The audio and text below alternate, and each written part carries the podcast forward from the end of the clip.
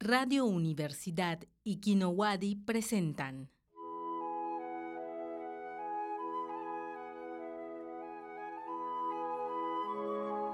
Y al día siguiente, cuando despertó, La bestia seguía ahí.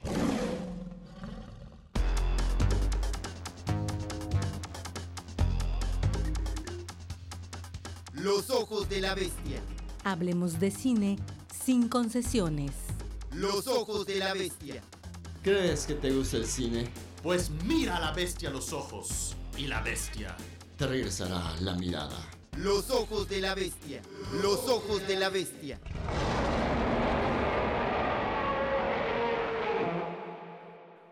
Hola, ¿qué tal? Y bienvenidos una vez más a Los Ojos de la Bestia, el programa de, radio- de difusión cinematográfica de Radio Universidad Wadi, aquí a través de 103.9 FM. Mi nombre es Logan Johnson y estoy muy agradecido de estar con ustedes una noche más aquí en el programa, al igual que nuestro compañero Jorge Carlos Cortázar. Hola. Bu- Buenas noches, hola Logan. Hola, buenas. Y pues bueno, el día de hoy, antes de empezar con los, los, pues los, los- los pasos que siempre damos, quiero hacer un, an- un anuncio parroquial muy importante. Y es que, pues bueno, eh, desafortunadamente este va a ser el último programa en el que voy a estar en un buen, buen rato.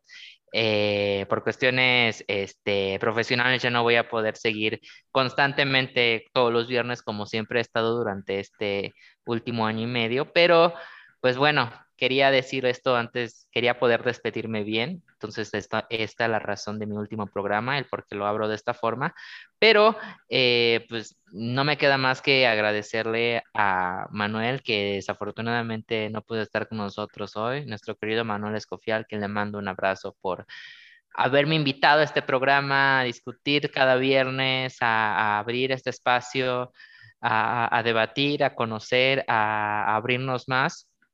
Eh, entonces le mando muy fuerte abrazo que hoy no puede estar por cuestiones este, personales, pero va a estar con nosotros la próxima semana y ahí lo voy a escuchar como todos los viernes de antes. Y también a Jorge Carlos por ser tan cómplice de, de- comentarios y de cascarrillos bien locos. Entonces, muchísimas gracias también aquí a, a mi querido Jorge.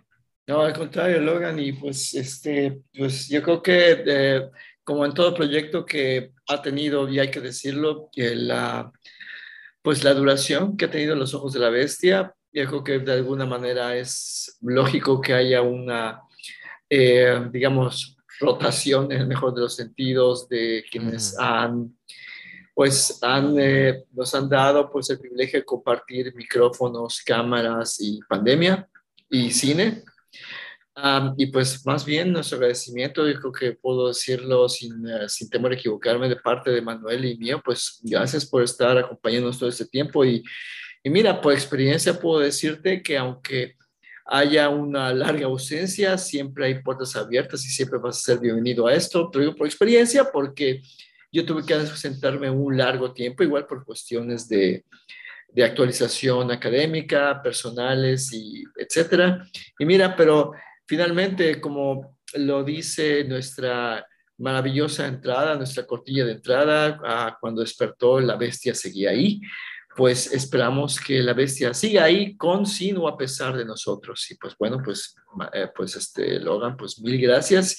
Y yo sé que parte de tus proyectos está, entre otras cosas, ir a exigirle a la corona es española que por fin se disculpe. Y si de paso haces una escala a Austria y te traes de vuelta el penacho y más otros, otras actividades este, semi-ilícitas que tengas en puerta, pues bueno. El penacho. Va a, Exacto. ser como, va a ser como en esa película, en todo mal.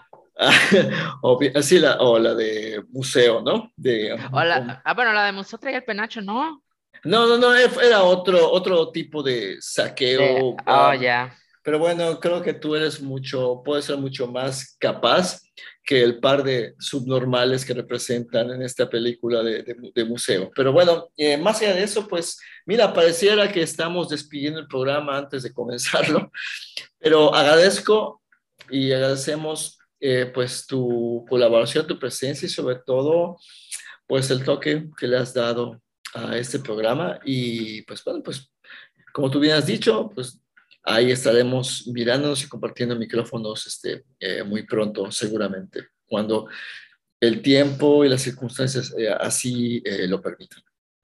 Sí, como todo espero, digo, espero que realmente nada más sea una pausa y digo, tampoco descarto volver en algún otro programa especial o algo así que se pueda.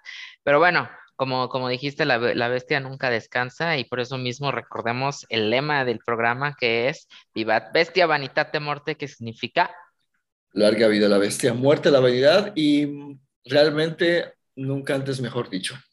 Nunca antes mejor dicho, ¿verdad? Así es. qué emoción. Ay, sí, no, bueno. Me va a poner bien chispa, me va a poner bien chippy. No, hombre, mira, y hay que decirlo para que no sepan, pues eh, tan, tan lleva en la piel Logan a este programa que literalmente, sí. literalmente lo tiene tatuado en sus brazos este lema. Ahorita está girando, moviendo, maniobrando la computadora para quienes no nos pueden ver. Para, bestia. Vanitate Mortem. Vanitate Mortem. Hace Bueno. un año que tengo esto, miren. Pues ahí está para al programa. Para quienes eh, no nos ven, si nos escuchan por nuestro podcast en Spotify, que pueden encontrar como Los Ojos de la Bestia, pues eh, Logan nos ha mostrado en cámara eh, sus dos antebrazos, donde está distribuido elegantemente en una muy fina tipografía el lema de este programa, que además podrán ver eh, a través de nuestro, nuestra página de Facebook, en nuestro Facebook Live, que se queda almacenado para que quienes quieren además quieran Además, disfrutar de contemplar nuestros bellos rostros. Y a propósito de anuncios, y sin hacer menos esta, este importante anuncio que nos ha dado Logan, nuestro querido Manuel nos ha encomendado encarecidamente invitarles a todos quienes nos escuchan y nos ven a este festival, esta muestra de cine que se realiza en la Universidad Autónoma de Yucatán, el proyecto Kinowadi, eh, el gobierno de, eh, de, Yucatán y la Organización de las Naciones Unidas, un, eh, un festival, eh, la muestra que se llama Son Cine, el Festival Internacional de Cine del Medio Ambiente, con un extenso programa que va a abarcar desde el día 3 al 11 de junio. El viernes, el día de hoy en el que se está transmitiendo este programa, se habrá presentado la película Punto de No Retorno de Nicolás Capello y Sergio Federovsky. Eh, obviamente, al decirlo ahorita, pues va a decir, pues, ¿para qué me dicen ahorita si ya no la puede ver? No se preocupen, porque, como les he dicho, el programa eh, que incluye esta muestra se extiende hasta el 11 de junio. Les invitamos a que chequen la cartelera que está en nuestro Facebook, en facebook.com diagonal ojos de la bestia. Ahí pueden encontrar el programa, así como también en la página de Facebook de Kinowadi. Así que están invitados cordialmente a, este, a esta importante muestra, pues qué cosa más vigente sino esta conciencia eh, sobre los retos que enfrentamos como básicamente como sociedad y como civilización humana ante el calentamiento global y pues bueno, y, y, y, todo esto, los retos que esto, eh, esto incluye, esto implica. Pues bien, esos son los anuncios y pues cómo, uh, cómo presentar este programa, Logan, ¿qué diablos vamos a hacer aprovechando que el jefe no está? Aprovechando que vamos a hacer, vamos a hablar uno de mis temas favoritos, que no sé por qué siempre que lo hablamos, Ajá. lo hablamos ya cuando ya expiró, si lo quieres ver, o quizás muy antes. El año pasado tocamos este tema que yo decía debíamos hablarlo en, en, en, enero y lo hablamos en abril. Y esta vez, en vez de hablarlo en enero, lo vamos a hablar en junio. Que por cierto, eh, que haciendo otra pausa comercial, vamos a hacer feliz okay. Pride a todo el mundo. Feliz mes del orgullo. Bien dicho. A toda la comunidad LGBTQ. Este, les mando un saludo igual. Eh, de tanto desde Ciudad de México para Mérida y para todo el país. Les mando muchos besos, pero bueno, el tema es eh, lo mejor y lo peor, bueno, al menos en este caso, de lo que llevamos del 2022. Porque sí, para que vean, no lo hicimos del 2021, hicimos el del 2020 en abril de 2021, para que vean todo el caos. Entonces, Sí, bueno, pero al menos, mira, se dio la ocasión, realmente ha, ha habido una serie de contratiempos, hay que decirlo, que ha impedido que, pues digamos que la fórmula y la alineación completa de los Ojos de la Bestia hayan podido estar hoy, y por lo cual tuvimos que repetir un programa que disfrutamos mucho, que fue con el gran Nave Yeya, a quien mandamos Exacto. un saludo y, y nuestro agradecimiento. Ah, pero sí, yo creo que estamos a mitad de año, el verano está tocando la puerta y, ah, y es la temporada de blockbusters, o sea, de las películas que buscan dar el taquillazo total, particularmente el cine de Hollywood. No obstante, entre las posibilidades que hemos tenido cada uno de ver películas y películas producidas este año, de hecho fuera del aire decíamos Logan y yo que hemos visto muchas películas este año, pero, pero no todas han sido producidas este año. Así que vamos a darnos a la tarea de comentar, a ver si nos da tiempo y de comentar de, con la debida, pues no sé, amplitud, profundidad y también ligereza, ¿por qué no? Eh, las películas que hayamos visto de este año, que consideremos, como bien ha dicho Logan, lo, entre lo mejor y lo peor, Y lo peor. que hayamos, hayamos visto. Y a reserva de que, bueno, como nos seguimos, este, eh, compartimos redes sociales, pues ya tenemos una buena idea de cuál es una de las películas, por lo pronto, que consideramos las más malitas del año, sí. pero decidimos no decirnos previamente cuáles son las películas que sí nos gustaron, que consideramos lo mejorcito que hemos visto en este año. Así que puede ser que repitamos, puede ser que no, pero independientemente, creo que cada uno podemos arrojar algún comentario interesante, como esperamos que sea interesante y que posiblemente invite a que el público que nos ve y nos escucha a buscar estas películas o incluso a decirnos cuán equivocados estamos. Así que, pues no sé, Logan, te cedo, Bueno. a- cedo el, el- el disparar con el primer título de esta lista de que comenzamos por lo bueno o por lo malo. Por lo bueno, por lo bueno, porque por lo malo sí nos vamos a tardar más. No, por lo- Ok, Sí, pues sí. ok, No, venga. para lo bueno, para empezar con la, la, la, ahorita la película favorita que viste este año y que también es de, eh, pues de las mejores, así en, verdad, que eh, debo decirlo, es una película que se produjo en 2021 y se estrena en 2021 en otros territorios, pero aquí se estrenó en 2022. Es La peor persona del mundo de Mm. Joaquín Tojea que de verdad es una, desde mi punto de vista, es una re- reinvención, y puedo decir reinvención porque pocas veces me había sentido así, de la comedia romántica. Es porque es una comedia romántica que es muy anti-comedia romántica en, en muchos aspectos. Entonces, eh, esta fue una de las películas favoritas. La verdad, yo la llevaba esperando desde, desde Cannes 2021, eh, pero pues Desafortunadamente hasta aquí llegó hasta febrero de este año, pero es una película muy bien lograda, está, está perfectamente delineada, eh, con una, con una actuación eh, central magistral, así de verdad, fluida, abierta de parte de Renat Heinsby.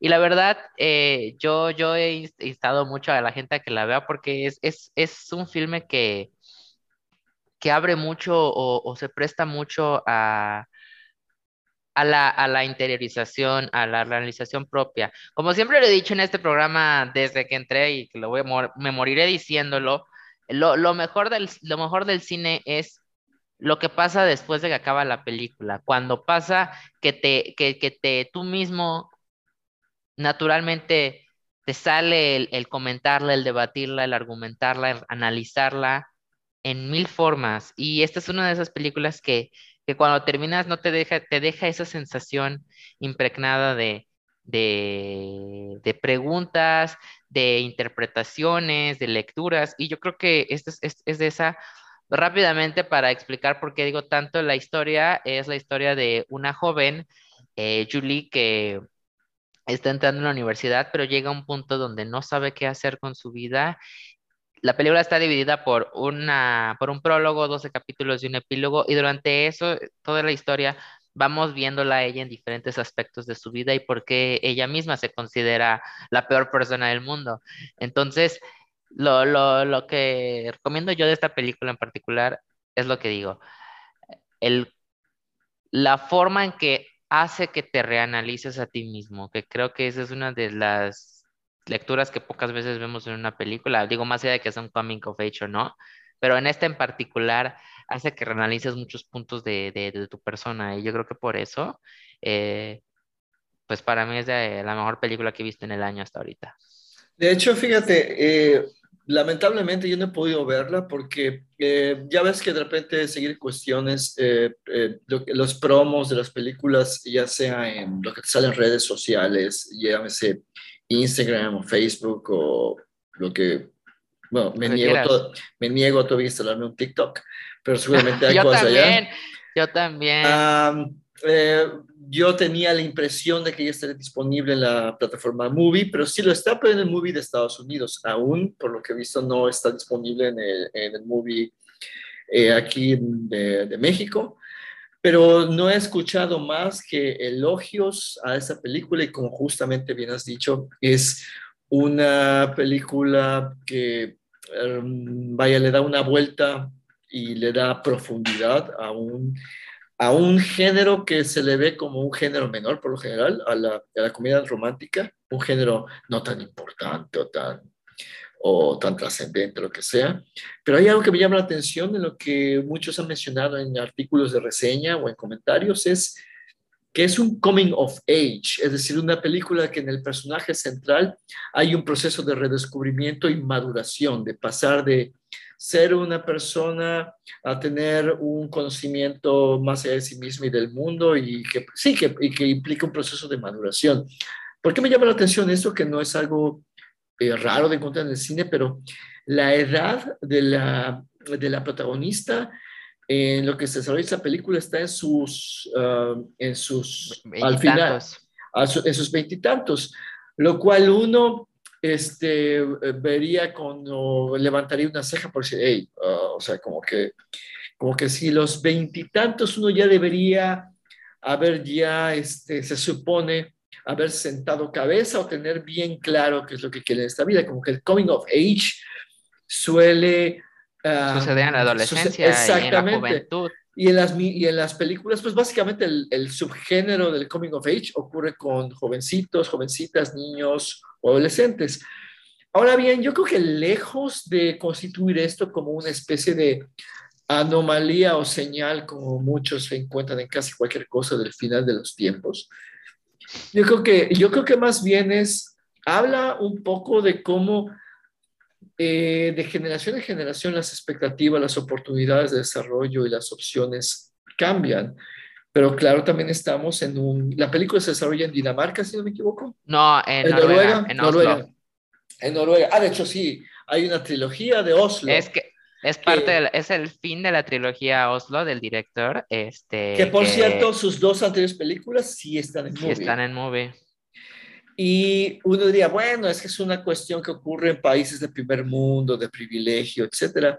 Pero yo no sé, yo no estaría tan seguro. ¿Tú qué dices? Yo, tú que la has visto, Logan. Realmente estamos hablando de una historia de una juventud este, demasiado larga en términos de tiempo y tal vez este, demasiado apapachada o privilegiada, o realmente estamos ante una un, este, un, una situación existencial eh, legítima. Yo creo que, creo que, creo que diste más o menos en el clavo, porque al punto es, ¿y qué es la, qué es la juventud de este punto? ¿Hasta qué? ¿Cómo la medimos? Pero más allá de eso, eh, también yo considero y esta película en ese, en ese muy aspecto sí fue como que me, como que me quiso callar la boca, no porque la hubiera, no porque quise, no que estuve en contra, pero sí al principio yo también tenía como que la duda de cómo verla como un coming of age, porque al principio yo la veía más como tú, como una idea existencial o, o, o, una, o esos problemas que vienen, y no tanto como un coming of age, pero al final también entiendes por qué, por qué sí, puedes, sí, se puede considerar de esa forma. Porque yo creo que para más, más que un coming of age, que, que lo tengan marcado como un crecimiento eh, físico o, de edad, es más, es más un crecimiento en cierta forma, una maduración o, un punto A, un punto B mucho más interno. Y siento que esta película lo tiene, más allá de que sí, obviamente pesa más quizás el ángulo existencial, pero las acciones de, de la protagonista van más directo a hacer algo universal, porque yo creo que es algo que, bueno, al menos, más o menos yo estoy en la edad que la, que, la protagonista tiene en la película y sí son acciones muy parecidas a los que, bueno, yo considero que al menos yo sí me, me he visto reflejado en ella, más allá de, del privilegio y demás, porque las dudas son más sobre cuestiones profesionales, Ujú. personales, qué estoy haciendo con mi vida. Entonces, esas preguntas que, que, que, que se hacen, siento que son preguntas que todos nos hacemos en algún punto y no está propiamente en un contexto que tú digas demasiado o una burbuja o un encierro o un privilegio que, que, que lo tiene cegado. Entonces, yo siento que más allá de eso, creo que eso es otro punto al favor de la película, que es una película que puede ser muy universal en muchos ángulos. Mira, no, no lo dije nada más por, eh, por, este, por, por fastidiar o por o ser un abogado del diablo, pero porque bueno, no lo he visto, pero es curioso que he escuchado algún comentario al respecto. Y mira, yo creo que también, eh, un poco siendo justamente abogado del diablo y en abierta contradicción a lo que dije hace un momento, si bien identificamos el comic of age por lo general, bueno, si lo identifico, igual estoy equivocado, con las películas protagonizadas por adolescentes, no es raro también encontrarnos ciertas películas donde tenemos a gente madura, de mediana edad, middle age, como su servidor, que son protagonistas de películas donde tienen un cambio, una crisis y un cambio. Ya sea, pienso en una, una película que debo decirlo, aparte, muy mala, con Julia Roberts llamada Comer, Beber, Amar, que justamente habla de una crisis de una mujer que está en una situación privilegiada, que es escritora, que es dramaturga y que de repente se ve con el mundo patas arriba y decide irse a viajar por el mundo para encontrarse. Eh, aunque dicen que, bueno, que el libro original de Elizabeth Gilbert, se llama La escritora, si me equivoco, eh, tiene mucho más valor de lo que resultó en la película. Y tampoco es raro encontrarnos a, a, a películas que tienen por protagonistas o como personajes por ahí este, satélites a hombres maduros que terminan una relación de años con hijos, por ejemplo, o cambian de trabajo o se van con una jovencita. Es decir, que tal vez este tema permea muchas más generaciones, pero posiblemente, ya tengo muchas más ganas de ver esta película, que las preocupaciones que mueven a estas crisis existenciales de qué voy a hacer con mi vida, de los, de los jóvenes veinteañeros, tienen un carácter y una dimensión muy particular y muy de acuerdo pues a, estos, a, a, esta era nefanda en la que estamos viviendo. Pues bien, la peor persona del mundo, de, a ver, pronunciaste muy bonito el, el nombre en, noruego, porque yo le decía, ah, Joaquín Trier, pero ¿cómo debo? Cómo debo? Joaquín Trier. Joaquín Trier, ok, perfecto. Pues bueno, yo paso de la gravedad y del problema existencial algo que también tiene que ver un poco con problemas existenciales, pero vistos de una manera un poquito más festiva, alocada, extraña, ciencia ficcional y, y multiuniversal, que es la película, no sé cómo se haya puesto en español, es Everything, Everywhere, All at Once. Todo o, en todos lados al mismo tiempo. Tiempo y a cada rato, como quieran llamarle de Dan Kwan y Daniel Scheinert. Creo que es una película que resultó una tremenda y absoluta sorpresa, una película pues que tiene es de capital gringo en su mayoría, una película pues de Hollywood, pero al mismo tiempo no es una película de Hollywood en el sentido que es una película independiente con un presupuesto pues bastante modesto, bueno, hablando de los presupuestos que se manejan en Hollywood por una película, y que básicamente ha sido, digamos, la versión más desatada y yo diría incluso inteligente y propositiva y una involuntaria respuesta a, a, Doctor, a Doctor Strange, a la nueva entrega de Doctor Strange que, que versa sobre la presencia de los multiversos. Esta película, que en sus casi un poquito más de dos horas de, de duración, no pasa un momento en que uno diga, ¿qué diablos está pasando. Si uno padece algún grado de TDA, de TDA como yo, va a, va a tener que prestarle extra atención al asunto, porque estamos ante una película que tiene por, en el centro a la gran, gran, grandísima Michelle Yeoh, una artista salida de, digamos, de la casi, casi, casi la misma camada de artistas marciales cinematográficos como Jackie Chan. Ujú. Está en una película donde es el centro de una mujer de mediana edad, con que tiene una hija con, con, con la que pues trata de, ah, como que acepta y al mismo tiempo quiere tener oculta su identidad como, como este, mujer, como, como joven este, eh, lesbiana con una pareja que tiene de visita, tiene al, padre, este, al padre ya de un- casi 90 años viviendo con ellos, es dueña de, y administradora de una lavandería. Vaya, su vida es- está, eh, está en medio de una auditoría, ahorita que está tan de moda el SAT para variar, en medio de, una auditoría con la despiadada este, labor de auditoría de una excelente Jamie Lee Curtis. El caso es que se ve envuelta en una trama en donde su, la versión del otro universo paralelo de, de su esposo la va a buscar porque ella es la clave para frenar un caos que se está desatando a nivel planetario y universal que está a punto de destruir, destruir el mundo y ella es la indicada. Y eso le permite, y eso ah, abre a que en esta película se establezca toda una serie de reglas sobre saltos entre diferentes universos paralelos donde uno adopta habilidades, eh, viaja por diferentes mundos para detener esta amenaza. Es como una especie de mezcla muy extraña de algo similar a Matrix y, todo, y todos los disparates de los multiversos que escuchamos por todos lados, pero reunidos en una película sumamente divertida, que no trata de tomarse demasiado en serio, pero tampoco es demasiado ligera en, en ese sentido. Van a ver la, que el único rostro conocido en términos de, de, estrellas de Hollywood es una Jamie Lee Curtis. Los demás son actores que seguramente nunca han visto, o algunos que de repente dicen, ah, yo he visto a esta persona, pero no sé quién es. Uh -huh.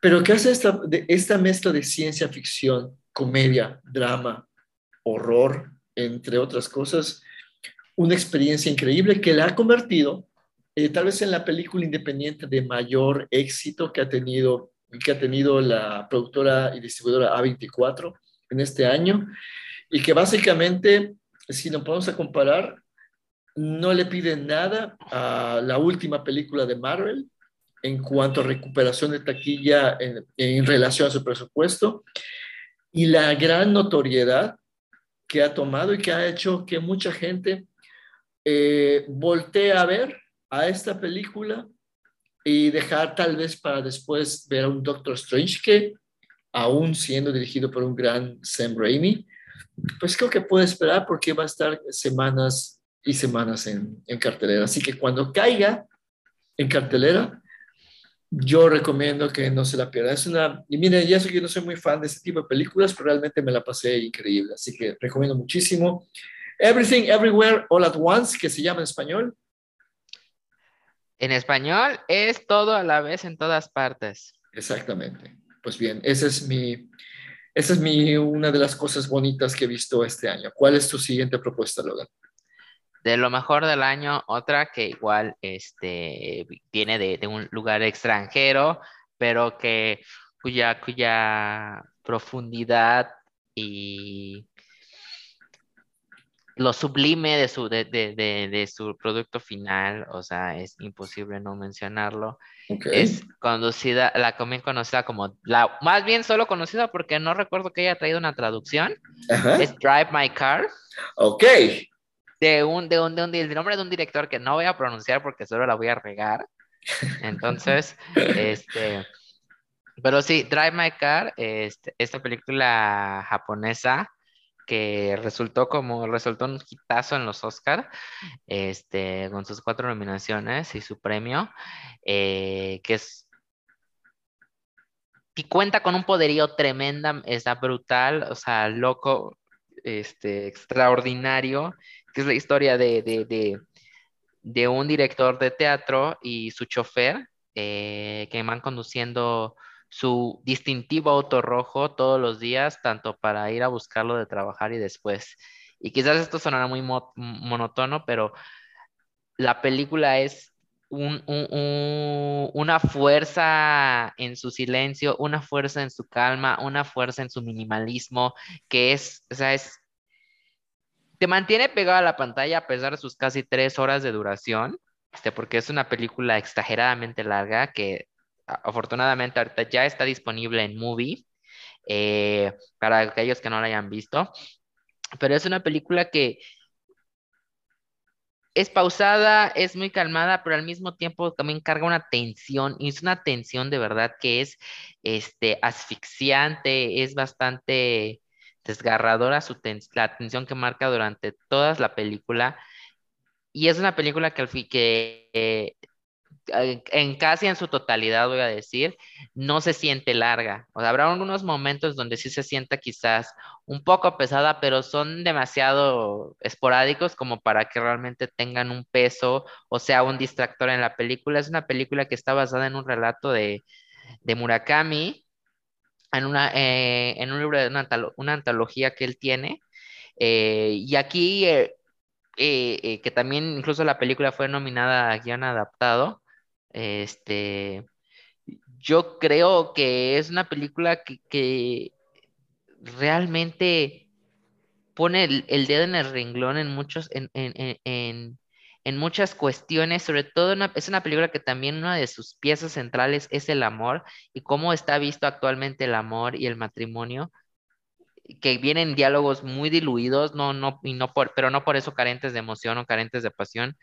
Eh, entonces, yo creo que Drive My Car sería la siguiente y la única razón que quizás no la pongo por encima de, de la peor persona del mundo es que quizás en ese aspecto eh, la, nor- la película noruega la, la sentí un poco más ligera o más eh, universal, como lo mencioné hace rato.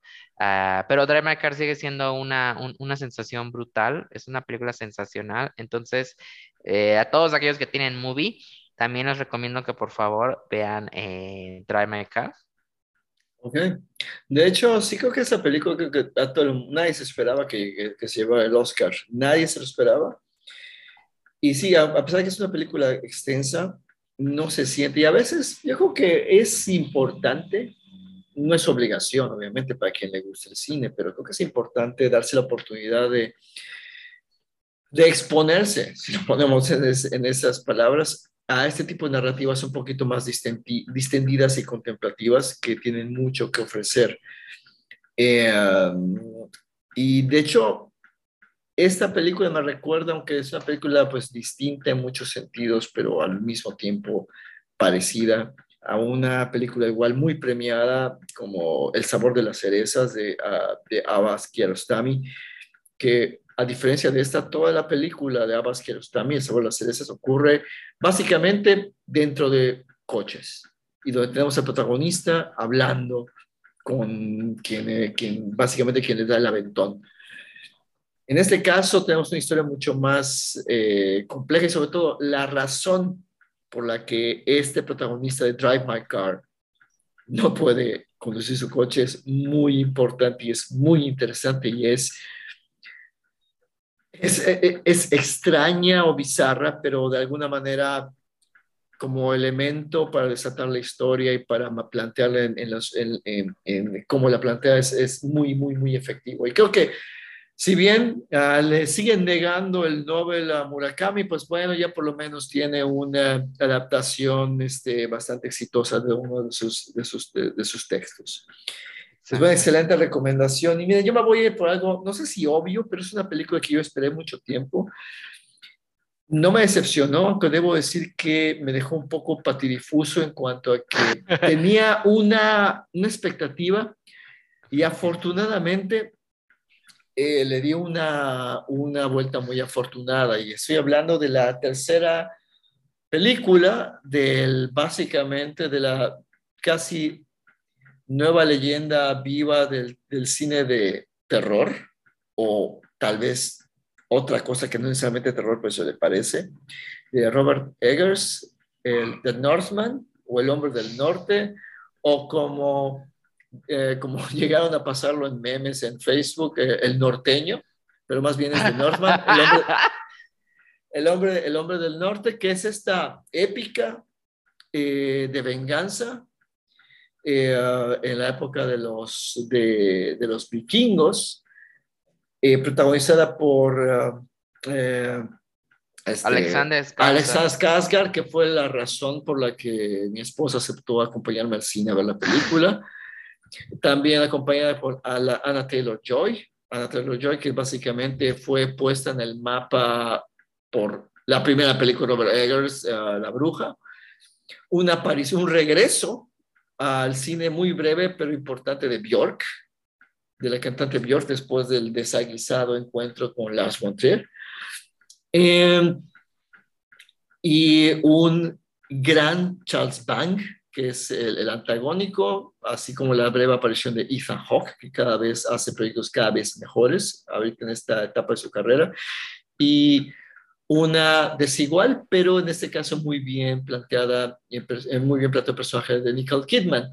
Si bien podía resumirse la anécdota de esta, ah, de esta película en una especie de versión germinal del Hamlet de William Shakespeare, que por cierto, se supone que eh, la película directamente se basa de uno de los de las historias tradicionales este, Islan- eh, de, de Islandia del príncipe Aslef, que a su vez inspiró el- eh, la tragedia de Hamlet. Robert Eggers con esta película ah, que se le permitieron ejercer como 80 millones de dólares de presupuesto, cosa que no había tenido en sus anteriores películas, El Faro y la Bruja, convierte esa historia en una verdadera épica visual preciosista, mas no exagerada ni manierista, sino que hace una especie de lienzo de, de violencia y venganza, pero también igual, no sé si sea una, una interpretación muy jalada de los pelos de mi parte, pero incluso que muestra a lo que, en lo que yo considero una parte de lo que se ha venido a llamar eh, la violencia masculina tóxica. Es decir, tenemos una historia de venganza que termina, pues básicamente en destrucción por todas partes y muerte. Y aquí estamos muy lejos de las versiones romantizadas de los vikingos que podemos ver en series de TV de Netflix o no, o en las idealizaciones de ciertos géneros de metal, que por cierto a mí me gustan, sino que vemos realmente una lectura del pasado que no es, um, que no es nada agradable, nada halagüeña, no le lava la cara a nadie. Y sí, es toda una experiencia, como nuestro amigo de personal y también de este programa, Hernán Berní, que este publicó después de haberla visto. Más vale que vaya a tomar una chela después de estos kilos de testosterona que, que nos echamos en esta, en esta película. The Northman es una gran película, no es una película netamente de acción, no es una película de terror tampoco, es una película que apela a tonos de fantasía, ciertamente, pero afiancados en una excelente cinematografía que realmente nos hace realmente esquivar en nuestra butaca los trancazos que se dan en las extensas eh, secuencias de, eh, de acción. Y sí, lo único que extraño de esta película y de lo que hace Robert Eggers es que le bajó dos rayitas al uso, digamos, del lenguaje. Es decir, en sus películas, en La Bruja y en El Faro, como que hay un uso del lenguaje que si bien no es el lenguaje se, que se hablaba, el inglés que se hablaba en, las dos películas de, en esa época, es una reelaboración que resulta muy poética y muy musical y que me imagino que por cuestiones de presupuesto y de llegarle a la, al mayor público posible, pues le bajó dos rayitas. Que, y lamentablemente resultó esta película en una, en una debacle financiera. Pero lo bueno es que ya Robert Eggers tiene en puerta un, su nueva versión de Exacto. Nosferatu. Así que habrá que esperar yo. Bueno, somos unos muertos de hambre y no pagamos el Zoom, así que eh, vamos a hacer un pequeño reajuste y regresamos en un- eh, después de una pausa que realmente no van a sentir por la magia de la edición. Y estamos de vuelta con la siguiente opción de Logan, de lo mejor que ha visto este año. Hey, ¿alguien sintió la pausa? Yo no. ¿Tú, Yo este, tampoco. Logan? ¿Ves? Esa es Cero. qué multiverso ni qué nada. Así que ya que estamos hablando de esto, yo creo que podemos entrar a de lo excelso, lo bonito, lo estimulante, lo que, y lo que nos hace amar el cine, a lo que también nos hace amar el cine de alguna extraña forma, con lo, con la caquita, con lo malo. Lo malo de lo malo. A ver, ¿con qué cuál quieres empezar, Logan? Pues con la que hasta el momento para mí es la peor y que dudo mucho que algo la supere, es a Firestarter, o aquí traducida como Llamas de Venganza, eh, basada en la novela de Stephen King, que ya había tenido una versión previa antes con Drew Barrymore y ahora tiene una con Zac Efron. Y no, pues esta película, la verdad, sí estuvo, no, y eso que ni pagué por verla, pero ya sí sentí que perdí el tiempo, no, horrible. Terrible. Lo bueno de la película es que sí dura 90 minutos, entonces quizás no es tanto, pero sí se siente, lo peor del caso, dura 90 minutos y se siente muy pesada. No es la que se siente muy, muy, este, cuesta trabajo, bueno, al menos en mi caso sí costó mucho trabajo poder digerirla porque no sentía que llevaba a ningún lado. Para mí era un híbrido entre eh, Stranger Things, X-Men y eh, El Camino, The Road, de no me acuerdo cómo se llama el director. Y, la Rosa de Guadalupe. O sea, la, no, la Rosa de Guadalupe, con esos efectos especiales, sí. Pero bueno, no, es una película que es, está muy, muy, este, por decirlo, hecha en automático, muy, muy hecha a, lo más simple. Este, es una película que, bueno, la historia es sobre una, una pareja y su hija, quienes ellos este, tuvieron una trabajaron o tuvieron un, fueron parte de un experimento durante la universidad y a raíz de eso de, desarrollaron este, habilidades sobrehumanas y después este, tuvieron una hija, pero sin embargo se esconden de la famosa organización que, los, que les experimentó con ellos. Entonces, pues bueno, la, película se vuelve prácticamente eso, una carrera para esquivar, escapar de, esta organización. Y pues bueno, eh, suena muy, suena muy, la, historia así como la cuento suena muy sobada y es que al final de cuentas para lo que para el producto final que es, es una historia muy sobada, o sea, no es nada que no hayamos visto antes y al contrario, nunca nunca deja de... Lo peor del caso es lo peor que... Una de las cosas que una película quizás es un crimen, es el sentir que esto ya lo vi en algún lado. No como una referencia o no como un homenaje, sino como una calca o como una... Eh, un recorte de que ya lo vi en algún lado y, o sea, ya me veo venir qué va a pasar o ya lo predecible que puede ser de principio a fin. Y la verdad, es una película que no tenía expectativas, la verdad, pero pues ni así, o sea, aún sin expectativas, sí fue como que bastante simplona, aburrida, que es lo peor que puede pasarte una película, aburrirte. Y bueno, ya con eso cierro todo porque me puedo ir de largo. No, mira, pues deje yo. Yo tengo un par de cosas que decir de esta película. En primer lugar, debo admitir que yo tenía ni idea de que estaba en preparación. Yo no sabía que estaba, que estaba en el pipeline, este, que, estaba, que estaban siquiera haciéndola. Cuando me enteré fue al ver en Spotify que estaba el soundtrack, la música original. Y cuando vi la música original de John Carpenter y me puse a escuchar la música con el tono psicotrónico, ochentero, de sintetizadores, que son como que el sello de la casa del mejor John Carpenter como compositor de música electrónica, con, me parece que con su hijo y una persona más, te recuerdo, no recuerdo el nombre de los demás, de los otros dos compositores. Y dije, caray, ¿qué puede salir mal?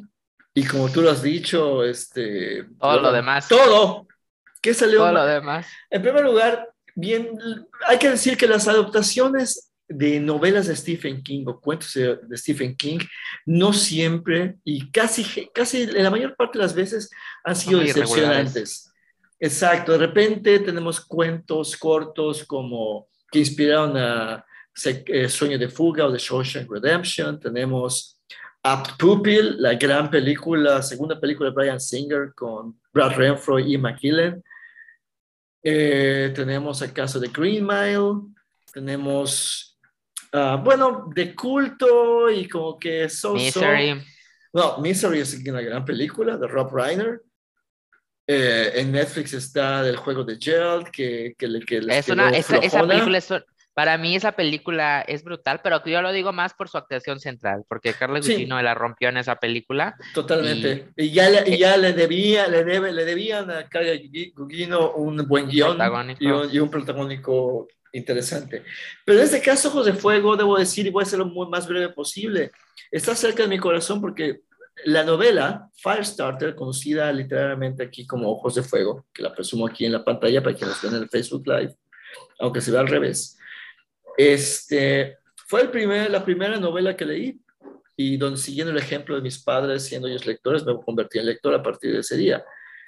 Y es una, peli y es una película, es una novela que tiene todo para ser una gran película, yo diría yo, en esta edad, larguísima edad dorada de las series, hubiera sido una gran serie limitada, qué sé yo, de tres capítulos de tres horas, o de, de hora y media, tipo las temporadas de Sherlock, por aún, decir, porque la novela mezcla ciencia ficción, mezcla terror, mezcla un drama familiar, que es el centro, el meollo, creo yo, de la novela y de lo que intentaron, sin conseguirlo muy bien en la anterior versión cinematográfica. Y sabemos que en una adaptación eh, de una novela al cine hay que hacer algunos cambios, hay que hacer ajustes en favor de los sintéticos, hacer síntesis, pero aquí básicamente tomaron, se quedaron con dos o tres páginas sueltas y revueltas de la, de la novela los demás lo echaron a la basura, cambiaron el sentido del personaje antagónico del, de Rainbird, que para quienes tengan la desdicha de ver la película, pues van a ver quién es. Eh, traicionan absolutamente el espíritu de la película, la convierten en simplemente una niña que empieza a controlar su poder de piroquinesis, de generar Sí. Fuego, controlar el fuego con, con la mente, para destruir la agencia malvada gubernamental que experimentó con sus padres y donde ella fue básicamente el producto más evolucionado de ese experimento eh, de las agencias gubernamentales perversas del gobierno. Realmente viniendo una productora como Blumhouse, que ha sido como una especie de paladín del bajo presupuesto para hacer películas de terror, eh, bastante eficaces, no siempre muy profundas, pero tienes de repente perlitas como la primera de, ah, ah, de la noche del juicio, ¿cómo se llama? De, ah, Eh, la purga, la noche. la purga, la purga de Purge. Um, Siniestro, la primera película. Y otras películas. Whiplash. Whiplash. Ellos compraron Whiplash. O sea, tenemos a un productor, eh, Jason Blumhouse, con visión, y que ahí sí fue un disparo este, en la oscuridad y le pegó pues al, al niño que estaba cruzando la calle. O sea, mal, mal por todas partes. Es una pena y como dijo alguien que escribió un artículo en The Wire, eh, los fans de la novela merecen una disculpa. y, sigo, Ay, y sigo esperándola. Y sé que no llegará, pero bueno. Nunca. Ya voy rápido. Una película que yo tenía muchas expectativas ahí, sí, y me dejó frío. No diría que fue lo peor, pero más bien lo que me dejó mal fue la, la expectativa no cumplida, que fue X de Ty West. X de Ty West. Ay, ¿de verdad? Sí, tiene momentos brillantes, como película, este, como un, como un neo-slasher film, eh, ambientada en los 70s, con, una, con un crew de incompetentes productores de una, una película porno que van a una locación que nos recuerdes eh, inmediatamente a Masacre en Texas, eh, administrada por dos, dos señores, bueno, dos señores de edad muy avanzada, y que bueno, por una tens extraña y muy perversa tensión sexual que hay en el ambiente, más allá de la filmación de una película porno, se desata el troche y moche con mucho gore Ajá. y una atmósfera sumamente perversa. ¿Sabes qué? Creo que estoy equivocado. No es que sea mala ni lo peor. Me dejó a mí un poco, un poco, un poco frío. Y ah, creo que lo que salva la película es la línea final que dice el sheriff que llega al encuentro de la, de la escena, de lo que pues vemos que fue la escena del crimen en la película. This is a some kind of fucked up horror movie. Ah, Así que mira, tiene la actuación de Mia Goth, que me parece una actriz sumamente interesante, que son esas actrices jóvenes que se lo juegan todo y que no tienen miedo de agarrar papeles realmente eh, muy cochinos. Am, tiene lo suyo, pero me dejó un poquito frío. ¿Sabes qué? La voy a volver a ver. Lo que pasa es que el director Yo Ty creo. West, Ty West como que no acaba de convencerme. Creo que hay demasiado hype alrededor de él. Igual estoy equivocado, ya soy un viejito que necesita tomar su chocolate con cocol. Pero bueno, No, pero mira, fíjate que en ese aspecto, digo, más allá de que a mí sí me gustó y todo, y tengo muchos puntos a favor, sobre todo por la actuación principal de Mia Goth con, con dos personajes, cierto. este, pero, y de- además de que viene, ya viene la secuela o precuela, What? sí, Oh, Dios. Ok. Yeah, I'm interested now. sí, pero, pero bueno, la, la otra película, y esta sí no voy a tardar tanto tiempo porque ni vale la pena ahondarla, pero fue fue la que por algo, la que por un momento, y digo por un momento parecía, parecía como la, la, la- los nuevos mutantes de este año, que fue Oh. Morbius, que fue una película que se sentía tan, pero tan oxidada, una película tan, tan, de que si lo hubiéramos visto hace 20 años te hubiera dicho, ay, bueno, bueno, sobre todo porque hace 20 años no teníamos el estándar de calidad o el estándar de, de, de, de, pel- de- de filmes de cine de superhéroes y que en este caso pues ni siquiera se siente una más del montón, se siente así eh, de la forma más simple, más, este, ¿cómo decirlo? Insípida, sin chiste y sin fuerza. La verdad es una película que no me...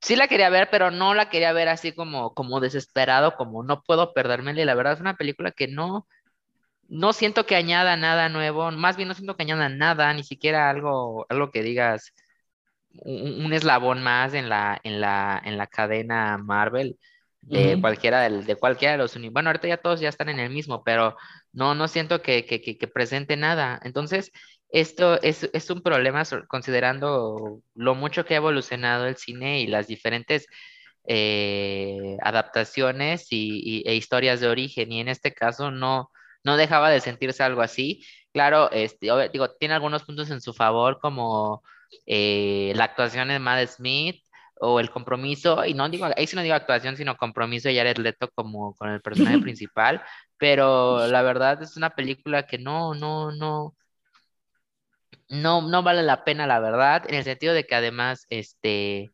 digo, siendo ya totalmente puritanos, este, hasta, hasta la- las escenas post créditos da, este, son más de flojera o son más- se siente todo demasiado, demasiado, ¿cómo se dice? Preparado, pero preparado en, un- en una forma de que ya, ya sabes más o menos a dónde te va a llevar la película y te lleva por ahí. Y es como que todos los errores posibles o todas las salidas fáciles que la película puede tomar, las toma. Entonces, desafortunadamente no, no, no, Morbius no tiene mucho que, no tiene mucho que de qué rescatarse. Y irónicamente, sus puntos fuertes son lo- los que primeros pali- lo que primero palidece en la película. Entonces, entonces, pues mm, digo, mm, ya habrá que ver, digo, pero muy po- la verdad, esta sí creo que es muy poco probable que algún día tenga una secuela, o probablemente la van a intentar conectar de otra forma, pero sí no, este, queda muy, muy, muy abierta a, a no ser nada, entonces, pues ahí, ahí la dejo. Yo no sé, Logan, mira, yo no he sido el más ferviente seguidor de, del MCU, del Marvel Cinematic Universe, y creo que sería muy injusto, y de hecho sería un poquito tramposo mi parte decir con cierto, eh, digamos, eh, maña este, medio, medio, ¡ja! mira, mórbida. ¿Será que Marvel está ya dando algunas señales de agotamiento o simplemente tienen que Pues- ir, no sé? Es que en este caso, y lo, lo hemos mencionado en, muchos programas anteriores, este, en la cuestión de Marvel, este, que son, que tienen diagramas ya trazados, o sea, con antelación mucho.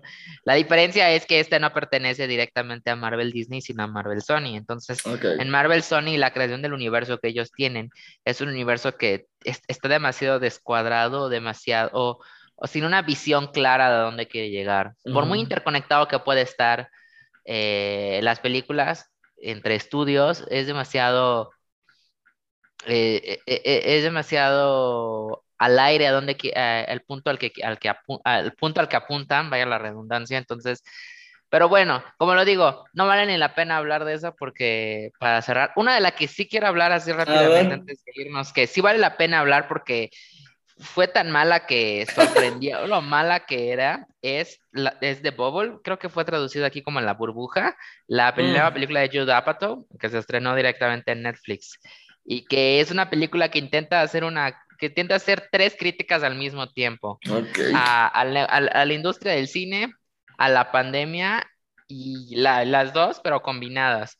Y lo que termina siendo es un festín y un torneo de gritos que más allá de que obviamente rayan inverosímil por más que intenten hacer una especie de sátira a, a trabajar en pandemia y en este caso es muy evidente la sátira que quieren hacerle a, a a todo lo, el ruido que se hizo por la, la continua producción de la nueva película de, Jurassic World que se estrenó ayer, que, que, que estuvo bajo mucho, bajo, bajo mucha, bajo muchos lentes, bajo muchas lupas porque era una película que fue de las primeras eh, películas de grandes producciones que regresaron así rápidamente a, a su producción.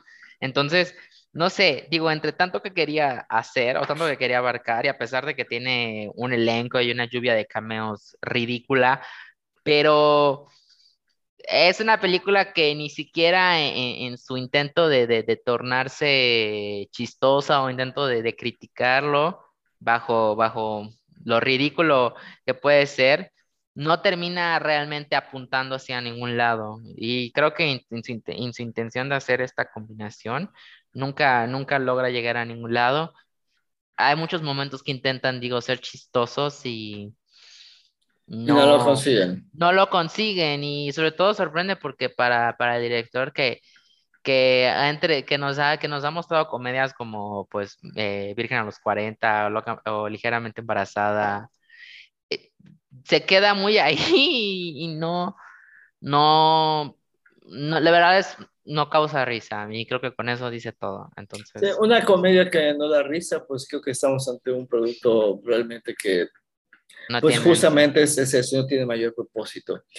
Pues mira, no me puedo pensar en ninguna otra película así de mala. Mira, nada más como estamos a un par de minutos de terminar, de cerrar el programa de hoy, voy a hacer una, trans, una, una trampa y puedo, voy a hablar de la película que sé que va a estar mala y sé que la voy a ver que es la, la, última película de, la más reciente película de Michael Bay, Ambulance, mm. donde seguramente voy a ver a un gran actor como lo ha demostrado ser Jake Gyllenhaal, entrar, entrar al tono dramático de Michael Bay, que es decir, los diálogos a gritos que es básicamente el sello de la casa, y con um, secuencias eh, de acción cruelmente alargadas, donde creo que muere más gente alrededor de esas secuencias de acción que los involucrados en las, en las persecuciones. Pero ¿sabes qué es lo peor del caso? Que la voy a ver. La voy a ver, y, y, estoy seguro que la voy a disfrutar y voy a odiarme por ello. ¿Y, ¿y sabes qué es lo peor de esa película? Que la vi al día del estreno y la vi el mismo día que, que, que, que, vi la peor persona del mundo. Santo Dios, o sea que eso además terminó, fue la, terminó potenciar el efecto Exacto. De la película. Digo, tampoco está tan mala, la verdad. Digo, no te voy a decir así como a cierta punta que, que no tan es, buena o mala es. No pero es, no tan es, mala como. No es Firestarter. No, ah, okay. no, no. No, no, no, no, no. Claro que no. No, okay. sí está en otro, en otro punto. Pero bueno, desafortunadamente ya nos quedamos sin tiempo. Así, no tengo, no así con la tristeza de mi vida, sobre todo porque siento que este programa, no sé si es porque es el último que me toca este, lo por un, es el último por un rato. Por un rato, por un rato, pues, pero, pero creo que por eso mismo, este, no sé si por eso he sentido que ha durado más o que se fue como agua. Y pues nada, ¿qué más me queda decir otra vez? Agradecerles a todos los que nos escuchan, no nos escuchan y nos escuchan, nos escucharán por todo este tiempo que me han dejado eh, hablarles. Yo la verdad, así rápidamente, nunca, como lo he dicho siempre, ¿por qué me tatué esto? ¿Por qué me tatué el programa? Porque nunca, a pesar de estudiar comunicación, nunca pensé ser locutor de radio y mírenme, un año y medio haciendo un programa semanal, en un podcast en Spotify y la verdad no puedo estar más agradecido a, al programa, a Los Ojos de la Bestia, a Radio Universidad Wadi, a Manuel, a Jorge y a todos que nos escuchan y nos dejan entrar con ustedes a seguir hablando así de cine sin concesiones aquí en Los Ojos de la Bestia.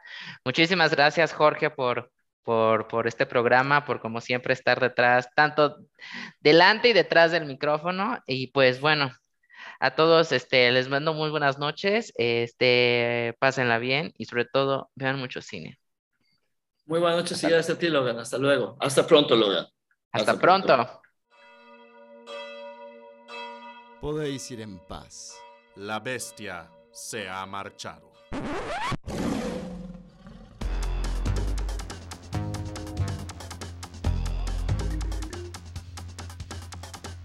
Los ojos de la bestia. Hablando de cine sin concesiones. Producción, conducción y guion, Manuel Alejandro Escofiedo Arte. Coconducción y coproducción, Jorge Carlos Cortázar Sabido. Edición de cápsulas y cortitillas, Luciana Chan Córdoba. Voces adicionales, Luciana Chan Córdoba y Raúl Lara Quevedo. Búscanos en Facebook y en Twitter. Esto fue una producción de Radio Universidad y del programa de promoción y difusión cultural cinematográfica Kino Wadi.